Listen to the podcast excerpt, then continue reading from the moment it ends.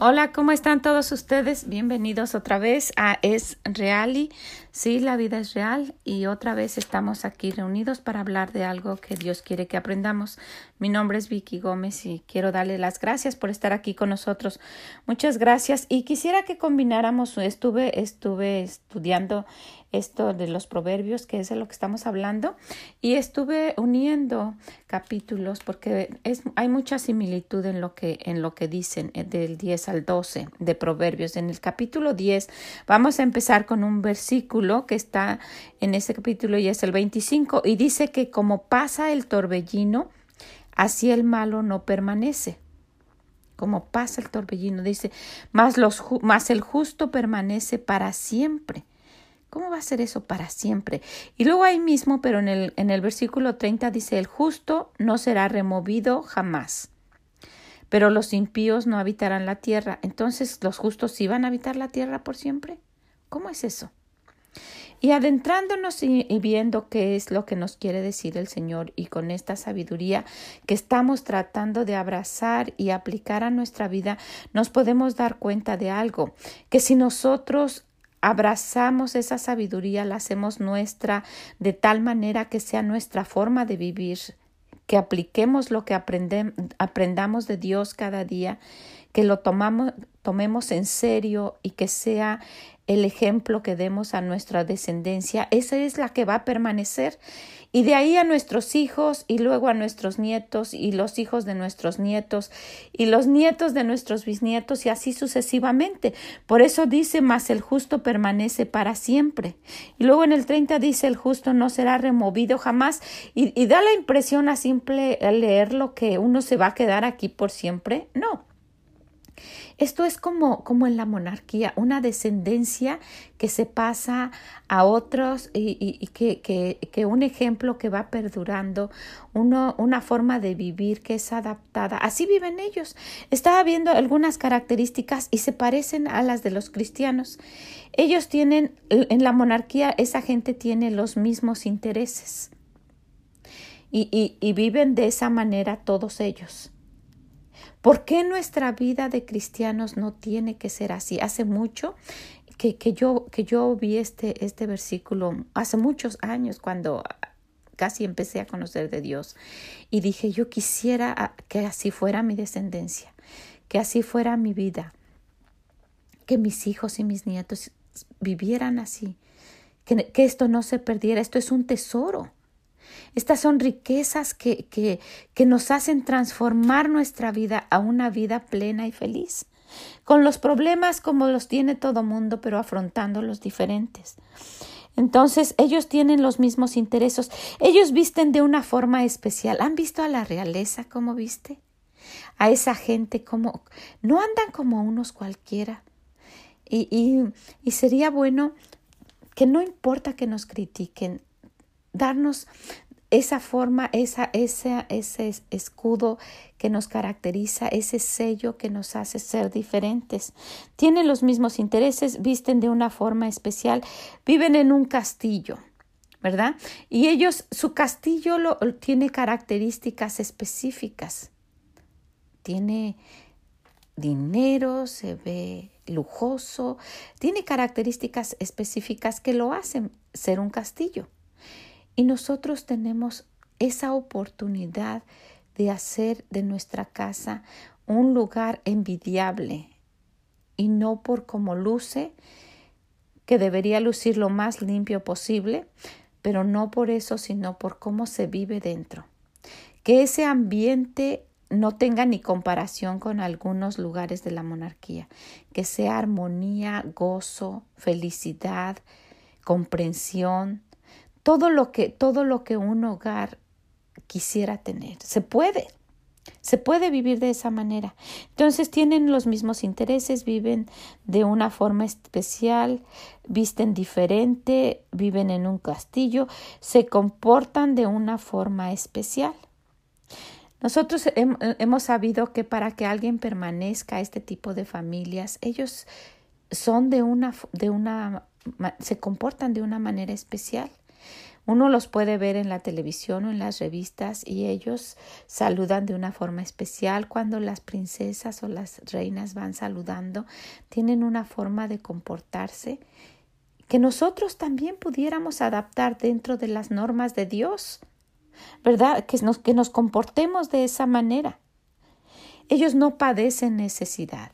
Esa gente no me la imagino tronándose los dedos por un pago que tienen que hacer o porque no tienen dinero para la comida? ¿Por qué nosotros tenemos que vivir de una vida mediocre si nosotros también somos hijos de un rey? La única diferencia es que nosotros somos hijos del rey de reyes, de todos los reyes. Entonces nuestra monarquía debería ser especial, diferente. Lo malo es que los cristianos se doblegan se humillan, pero no de la forma que Dios quiere de humillarse y ser humildes, sino se hacen menos cerca de cualquier otra persona, como si no tuviéramos un valor. Y Dios aborrece a los que son arrogantes. No estamos hablando de eso y que por favor no haya ninguna confusión en eso. No, sino que nosotros, como de la monarquía de Dios, deberíamos comportarnos de esa forma, como hijos de Dios. Y los hijos de Dios no padecen necesidad. Lo pueden buscar en este libro, en esta Biblia, en los hijos de Dios no padecen necesidad. Dice que han pasado muchos años y que no ha visto a justo desamparado ni su descendencia que mendigue pan, ni la descendencia de esos que deciden de verdad tomar las cosas en serio. Y como no lo creemos realmente, entonces nos sentimos menos cerca de cualquier otra persona porque tenga un poquito más que nosotros cerca de cualquier persona porque tiene una preparación más que nosotros. Y esto no debe confundirse. Dios quisiera que sus hijos fueran preparados. Entre más preparados estemos, somos como una hacha más afilada que puede servir mejor. No estamos, no, no, no sea una confusión de que porque somos hijos de Dios, no, ahí me quedo sentado en un lugar, no aprendo ni siquiera a leer y porque Dios me va a prosperar. No. Y vamos a ver más adelante porque, miren, el, el hecho de que, de que este tipo de gente viva de esa manera es porque lo decidieron. Y esto viene, si nos vamos a la historia, estuve investigando y es larguísimo de explicar todo esto de la monarquía. Es por generaciones, se las pasan de unos a otros y, y no se ha perdido. Es impresionante cómo esta forma de vivir no se ha perdido a través de los años. Estas características que acabo de mencionar las siguen teniendo allá en, sus diferentes países. Eh, eh, solamente por mencionar algunos, eh, tengo aquí unos lugares donde, donde todavía se vive de esa manera. Ustedes pueden hacer sus investigaciones y ver y compararse. ¿Mi vida se parece a eso en algo? Y no vamos a hablar de la riqueza y la elocuencia, de la, de la opulencia. Vamos a hablar de cómo, cómo ellos viven que pudiéramos adoptar nosotros. ¿Ok? Existen de este tipo de, personas y este tipo de gente que se ha permanecido con, ese, con esa forma de vivir en el Reino Unido. Existen también en Francia, en Bélgica, en Japón, en Dinamarca, en Holanda, en Noruega, en Suecia, en Mónaco, en Arabia Saudita, entre otros. ¿Por qué no podemos decir en México, en El Salvador, en Honduras, en Nicaragua, en Venezuela, que haya una descendencia de cristianos de muchas generaciones atrás? Si ustedes miran a su alrededor, la mayoría de la gente que se dice cristiana es de primera generación. Esto quiere decir que son los primeros que han conocido a Dios y que están tratando de vivir como Dios y que son cristianos. Vamos hacia atrás en su árbol genealógico y no hay nadie más. Pero eso puede cambiar. Podemos tomar la decisión y decir de aquí en adelante, de aquí en adelante. Y dirigir a nuestras generaciones hacia Dios de modo que lo amen, que lo busquen y que quieran servirle de corazón. En, estábamos diciendo que íbamos a unirlos en Proverbios 11, 14, dice que donde hay dirección sabia, dice, donde no hay dirección sabia caerá el pueblo. Dice, más en la multitud de consejos no hay, hay, hay seguridad. Se los vuelvo a leer. Dice, donde no hay dirección sabia caerá el pueblo. Y ahí se queda la primera generación de cristianos, de gente que trató un tiempo y se quedó. Más en la multitud de consejeros hay seguridad. Y que vengan, y que vengan más de, de nuestras generaciones y que sigan y que se y que entre ellos mira la forma de vivir es así y Dios quiere que seamos así y que oremos unos por otros y que nos aconsejemos y que no haya envidia y que no haya chismes y que, y que no y que no haya arrogancia o de ojos altivos y que seamos humildes de corazón y que tengamos una vida limpia e, esa, esa es esa es la forma de, un, de vivir de los cristianos que haría una monarquía, que fuera una, una, una forma real de la forma que Dios quiere que nosotros vivamos. Y que se, que se contagie a las generaciones que vienen. Hay una canción, hay un, muy bonita que se llama Que nos hallen fieles, que aquellos que nos siguen nos hallen fieles y que a esos que, que nos siguen los hallen fieles y que a los que vienen los hallen fieles y que esto sea contagioso. ¿Por qué tiene que parar aquí de decir nada más nosotros y nuestros hijos ya no quisieron? Y se van y hicieron y jugaron a ser cristianos y cuando les conviene dicen soy cristiano pero cuando están con sus amigos o con otra gente, ni lo dicen, ni lo dan a conocer, ni son realmente. ¿Por qué? Porque no, no lo quisieron hacer de corazón. Necesitamos dedicarnos, necesitamos declararlo. Nosotros, con la ayuda de Dios, va a ser así. Yo tengo siete nietos. Son muchos y todos con caracteres diferentes. El carácter de uno es tan alegre y tan chistoso y el de otro es tan serio y el de otro es... Cada quien tiene su carácter. Así es la familia de Dios. Todos somos diferentes. Y mi oración diaria es que nunca se aparten de los caminos de Dios. Y pudiera pasar. Y es muy triste es un dolor muy grande solo de pensarlo. Yo sé que para algunos que pudieran escuchar suena ridículo. ¿Por qué? Porque nos han dicho que, que necesita uno ser un abogado para ser feliz, que necesita uno ser un ingeniero, que no sé. Ya hay, hasta hay otras, otras carreras que la gente ni sabe, pero que, que, se, que se toman de eso que ha venido por antepasados de nuestros, de nuestros abuelos y bisabuelos, que tú hagas una carrera para que seas alguien si no eres, si no, no eres nadie.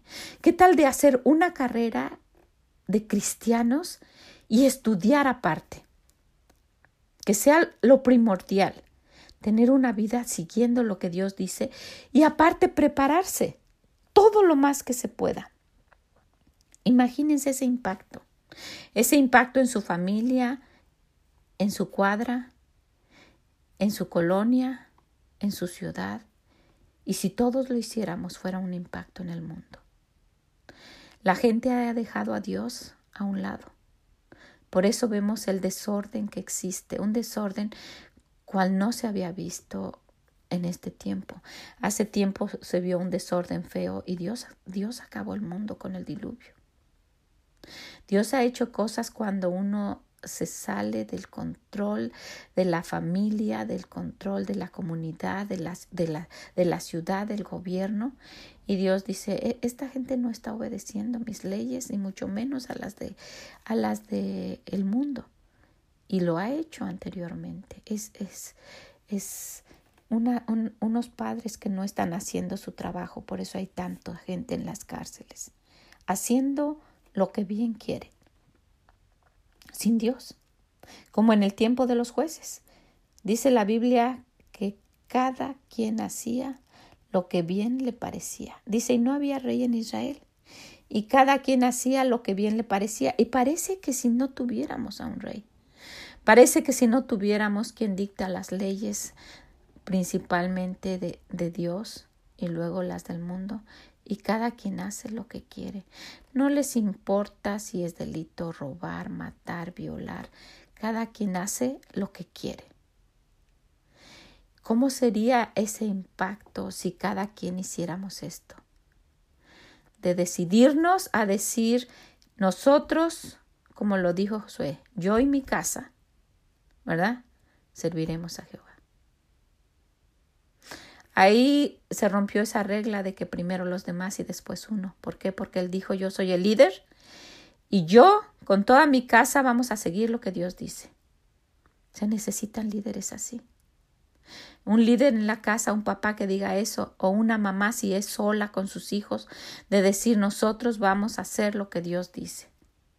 Pero no cada quien hace lo que quiere. Y tristemente ahí termina nuestro cristianismo porque dice que donde no hay dirección sabia caerá el pueblo. Mas en la multitud de consejeros hay seguridad, que esto, que el hijo y el hermano y el tío y los sobrinos y los hijos y todos con la misma ideología de, de servir a Dios, de agradarlo, de seguir sus leyes. Imagínense cómo, cómo cambiaría simplemente nuestra familia. Yo les animo a que se decidan. Vivir para Dios no es ridículo, no es una vida perdida, es lo mejor que pueden hacer para ustedes y sus hijos y todos los que vienen después de ustedes. Y claro que sí, prepararse lo mejor que se pueda, el profesionista que mejor se pueda. Y si son universitarios, que sea el hijo, el estudiante ejemplar en esa universidad. Que todos digan, wow, es diferente ese muchacho, es tan estudioso, tan responsable. Saben, el mundo está lleno de cualquieras, de que entre uno por una puerta a una universidad y sea uno igual que cualquiera, que sea una mamá como cualquiera, que sea un ingeniero o un médico como cualquiera. De esos está lleno el mundo. Pero de excepciones, de esos que hacen fila para ver, son contados en las ciudades. Vayan a ver a este médico, no, pero eh, tienes que hacer cita con no sé cuántos meses de anticipación, porque es un médico de verdad eficiente. Hay estudiantes que sacan calificaciones tan notables que los ponen en un cuadro de honor como algo especial en toda la escuela. ¿Por qué no todos los estudiantes están en el cuadro de honor? Porque son como cualquiera. Y las mamás se han conformado con ser como cualquiera, por eso sus hijos son como cualquiera y el mundo está como está. Porque no hay una mamá que vive sola, que la dejó el esposo, que no hizo su trabajo, y ella se conformó y como sea. Y si vamos a la iglesia, ahí poquito servimos a Dios y ya no quieren ir, porque se, pensaron que vivir para Dios es mediocre, y así no es. Vivimos de la forma conformista por no darnos cuenta del Dios que tenemos, de que ese rey que pueda existir en el mundo tiene que servirle a Él, porque dice la Biblia que es el rey de reyes y señor de señores. Pero no lo tomamos así. Por eso vivimos así. Y dice, es que no tengo para comer porque no le pides a quien tiene. ¿Por qué andas pidiendo en lugares equivocados, pidiendo prestado, cuando podemos ir al trono de Dios y decirle, ¿no podrá Él suplirnos? Ha hecho tantas maravillas con nosotros que lo hemos visto, que lo hemos visto cómo nos provee, cómo, cómo, cómo nos ha dado inmerecidamente, que es por eso que me estoy exponiendo a hacer esto que, que a mí no me gusta y, y sé que me van a criticar y que van a decir, pero no podemos callar lo que Dios ha hecho. Dice en la Biblia que si nosotros callamos las piedras hablarían, porque Dios no necesita de nadie. ¿Ustedes, ustedes se han fijado por qué hay marcas que, que, que perduran? Si, ustedes se ponen a pensar y yo les menciono, ustedes rápido a su mente viene alguien. Hay marcas de ropa famosa, cara, que tiene años en el mercado y, y, perdura y ha seguido con el mismo precio caro y la gente deseando tener eso. Y y se jactan en sus etiquetas de decir desde 1800 y tantos, o desde, desde el año que hayan sido creadas. Hay marcas de ropa, hay marcas de refresco, conocidas mundialmente que tienen años y no baja, no baja la importancia que tienen. ¿Por qué? Siguen siendo famosos. ¿Qué pasó ahí? Hay marcas de carros. Uh, tú tienes este carro. Wow. Que también se caracteriza por ser lujoso, elegante, bonito, con una línea especial. Marcas de carro hay muchas. Muchos. Nos podemos parar en la calle, en los freeways y ver muchísimos carros. Pero pasa uno que llama nuestra atención porque es diferente. Es más elegante, más bonito. Hasta sus tonos de colores son elegantes. Y esos son los que la gente quisiera. Trabaja duro. Dos trabajos si es necesario para comprar uno de esos, que han durado por muchos años y estoy pensando en uno que lleva el nombre de la persona que lo creó. Y sigue todavía en el mercado con los precios más altos. Hay aparatos electrónicos, sin entrar en lo que existe de tecnología, porque eso es relativamente nuevo. Pero hay aparatos electrónicos que han durado por muchos años y que cuando uno va todavía hoy a la tienda dice, Ay, hay que comprar de esa marca, porque esos duran tienen características especiales que los hacen ser diferentes. ¿Por qué la vida de los cristianos no puede ser así? Yo le pido a Dios que mi vida siga así. Que no seamos los primeros, que no seamos los últimos, que seamos los primeros. Y que de aquí en adelante se siga. Hay mucho que orar, mucho que hacer. Pero estas marcas y esta gente ha trabajado. Ese es el secreto. No están ahí sentados levantándose a la hora. Yo no me imagino a los dueños de estas marcas haberse levantado todos los días a las 10 de la mañana a ver qué había, si había pizza fría en, en la cocina, que le han pasado las cucarachas por la noche, levantarse a ver qué programa hay en la televisión, pasar todo el día en pijama, ver que se come eh, porque no hay, no hubo una organización del dinero y ahí como sea va uno pasando. Yo no me los imagino así. Esta gente tuvo una característica que los, que los reconoce a cada uno de ellos y que es igual y que se llama trabajo. Se llama trabajo en este proverbio del 12 que también estamos uniendo y en el versículo 24 dice que la mano del diligente señoreará, mas la negligencia será tributaria. ¿Cuántos negligentes creen que no trabajan para estas marcas? Que nada más van y cumplen con su trabajo y ya. Nada más y mediocremente, escondiéndose. Yo conozco de gente que se esconde en los baños de las compañías porque ya se cansó y le está robando al dueño. Y conozco a, empleados que se roban las cosas. Mi esposo me estaba platicando en una ocasión que ellos fueron a una compañía y que tenían, entraron a hacer un trabajo. Y cuando salieron, este estos eran empleados y utilizaban eh, sus manos y maquinaria y cosas así. Y cuando salieron, se dieron cuenta de que en, los, en, la, en el camino hacia la salida había herramienta. Mucha herramienta, había este, desarmadores y yo no conozco de herramienta, pero había herramienta tirada todo el camino. Y, se les hizo raro y es que estaba pasando algo de vez en cuando, los sabiendo, y qué feo, ¿verdad? Los dueños de la compañía que se roban ese tipo de cosas hacen revisión eh, sin, sin, avisar.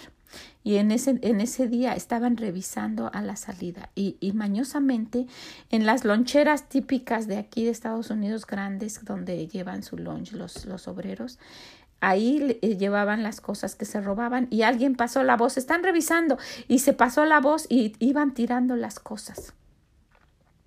para que cuando pasaran no los, no los, no los sorprendieran que iban robando. Dice que hay personas que, que hasta hacen lugares especiales para llevarse cosas robadas. ¿Por qué tiene que ser así? Ok, no soy la dueña de la empresa, pero puedo ser la mejor trabajadora que pueda existir. Que me asciendan.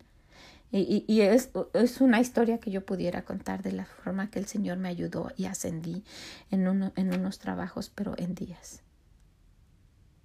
¿Por qué tenemos que conformarnos que porque no soy la dueña voy a trabajar mediocremente? Dios es el que está viendo. Por eso no prosperamos, porque vivimos de esa manera. Por eso nuestra vida sigue igual, porque no le creemos a Dios. Hay un versículo en Jeremías 48, 10 que dice, maldito el que hiciera flojamente la obra de Jehová. Imagínense que diga Dios eso. Si esto hacemos para los, los que nos pagan, imagínense lo, que lo que muchos hacen para la obra de Dios donde no ven dinero de por medio, donde no valorizan las bendiciones que da Dios como pago por haber hecho para Él.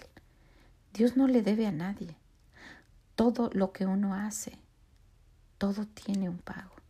Y lo deberíamos hacer por amor a Él, no porque nos pagara. Y aún así Él nos da nos da y nos bendice grandemente. Dios nos bendice aunque no hagamos nada, porque Él es bueno, porque nos ama. Pero ¿cómo sería nuestra vida si dedicáramos nosotros, nuestra familia, y lo pasáramos a nuestros hijos y a sus hijos, y fuera toda una monarquía de cristianos?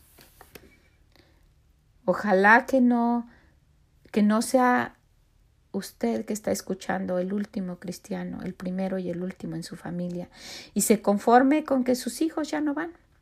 Eso nos dicen las señoras que ya tienen hijos adolescentes. Ya no quiere venir a la iglesia. En primera, ¿qué es lo que ve en ellos, verdad? Que no quiere. Y en segunda, no quiere, no es una opción. Mientras, unos no, mientras nuestros hijos no estén enamorados de Dios al grado de hacerlos ellos mismos, ellos tienen que saber que tienen que ir como cuando nosotros les, alimentamos para que crezcan y sabemos que el obligarles a, a, comer los vegetales y a tomar la leche, aunque no les guste, eso les va a ayudar. Cuando son chiquitos podemos hacer eso con nuestros hijos, para que cuando crezcan sean fuertes y quieran estar en los caminos de Dios. Pues quiero animarles con eso.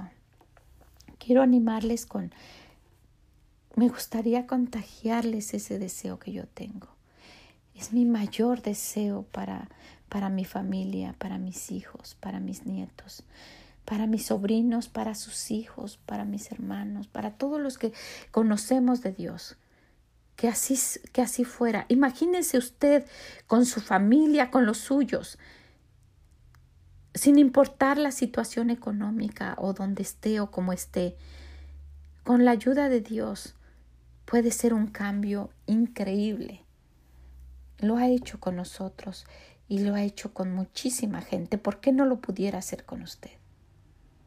¿Okay? Necesitamos tomarlo en cuenta porque si no, tenemos una maldición si no queremos, si jugamos a ser cristianos y nos pide algo y no lo hacemos. Dice que, dice en Jeremías 48:10, maldito el que hiciere flojamente la obra de Jehová. Solamente el trabajo ya es bendecido. Imagínense la obra de Dios. Por eso esta gente que mencioné de esas marcas ha sido tan prosperada, porque ellos han trabajado duro y se lo merecen. Yo quisiera que se quedaran con eso. Busquen a Dios mientras pueda ser hallado. Vamos a buscarlo, vamos a implorarle, vamos a pedirle que no nos deje, que nos ayude y que nos ayude a contagiar a los que vienen y que estos se contagien de una manera que quieran contagiar a los demás. Y esto va a ser una vida de un castillo en cada uno de nuestros hogares.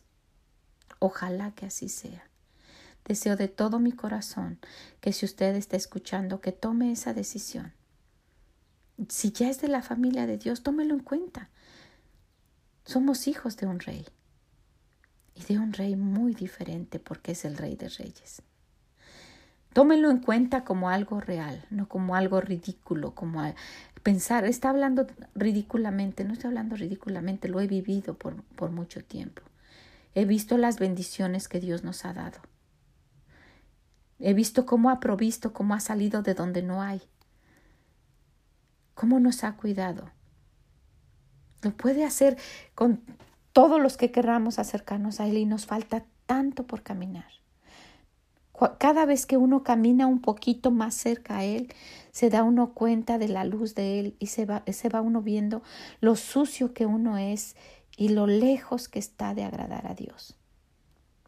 Todos aquellos que piensen que ya son cristianos porque van los domingos y los miércoles, por algo el Señor dice que el que piense estar firme, mire que no caiga. Acérquese más a Él. Cada vez que nos acercamos, nos damos cuenta que tan lejos estamos de poder agradarle y de servirle como Él se merece. ¿Ok? Entonces yo les animo, que dice el Proverbio 10:25, como pasa el torbellino, así el malo no permanece, mas el justo permanece para siempre. Y ya no voy a estar yo, pero ojalá mi deseo es que los nietos de mis nietos digan, si hubiéramos conocido a la abuela, dicen que era así. Qué bonito sería eso, ¿verdad? En el 10.30 dice, el justo no será removido jamás, mas los impíos no habitarán la tierra. No será removido, voy a vivir aquí por siempre. No, pero ojalá viviera en la memoria de mis nietos. Cuando los veo y me dicen, abuela, pienso, ¿cuándo se van a olvidar de mí? ¿En qué momento? ¿Verdad? Pero que, que ellos heredaran aunque sea un poquito, un poquito de lo que Dios dice y creciera en su corazón y se lo pusieran esa semillita en sus nietos y lo heredaran y, y creciera en su corazón, sería algo que permanece para siempre, como dice la Biblia. ¿Verdad? Que, que cada quien tuviera una dirección correcta, como dice el Señor. Donde no hay dirección sabia caerá el pueblo, más en la multitud de consejos de los consejeros hay seguridad. Que así se quedara que así viviera. Pero esto se necesita con trabajo. Dice, dice también en el 12:24, la mano de los diligentes señoreará. Ellos van a ser como, como en la monarquía, los, los que están señoreando. Los otros van a ser los, los plebeyos, los que les sirven, dice, mas los negligentes serán tributarios, los que trabajan para ellos. Pero hay un secreto aquí que dice Jeremías, maldito el que hiciera flojamente la obra de Jehová. Y también para trabajar en cualquier trabajo. Vamos a poner en nuestro corazón ser el mejor empleado donde estemos, el mejor estudiante y el mejor hijo de Dios. Nadie lo ha logrado, pero Dios ve el esfuerzo. Yo estoy tan lejos. Me, me siento tan lejos de hacer lo que Dios quiere pero me gustaría que, se agrade de, de, que trate yo de hacerlo. Vamos a tratar nuestro mejor. ¿Ok? Pues quiero dejarle con eso, quiero dejarle de que, de que tratemos nuestro mejor, de que el Señor maldice, eso es muy triste, dice que maldice a los que hace, no hacemos su obra bien, a los que no, que nada más como sea, dice que cristianos, pero que no lo hacemos bien y que nos quedemos, dice que, que el justo permanezca como siempre, que nos propongamos a que nuestro nombre, nuestro apellido permanezca para siempre. La familia de fulano, los tataranietos de fulano. Qué bonito sería, principalmente porque ellos van a tener la bendición de Dios. Eso es lo más importante. Y claro que sí, a prepararse como los mejores, porque eso, eso, eso va a honrar el nombre que nosotros llevamos, el nombre de Dios, el nombre de ser cristianos. Ese es nuestro verdadero apellido. ¿Ok? Pues que el Señor les bendiga. Esa es mi oración y que algo de lo que hablemos quede en su corazón para que nos ayude. Muchas gracias, gracias por escucharnos. Ojalá nos puedan seguir, Busquen, búsquenme en esreali.com y también en Instagram. Muchas gracias a todos, que el Señor les bendiga. Esa es mi oración. Bye bye.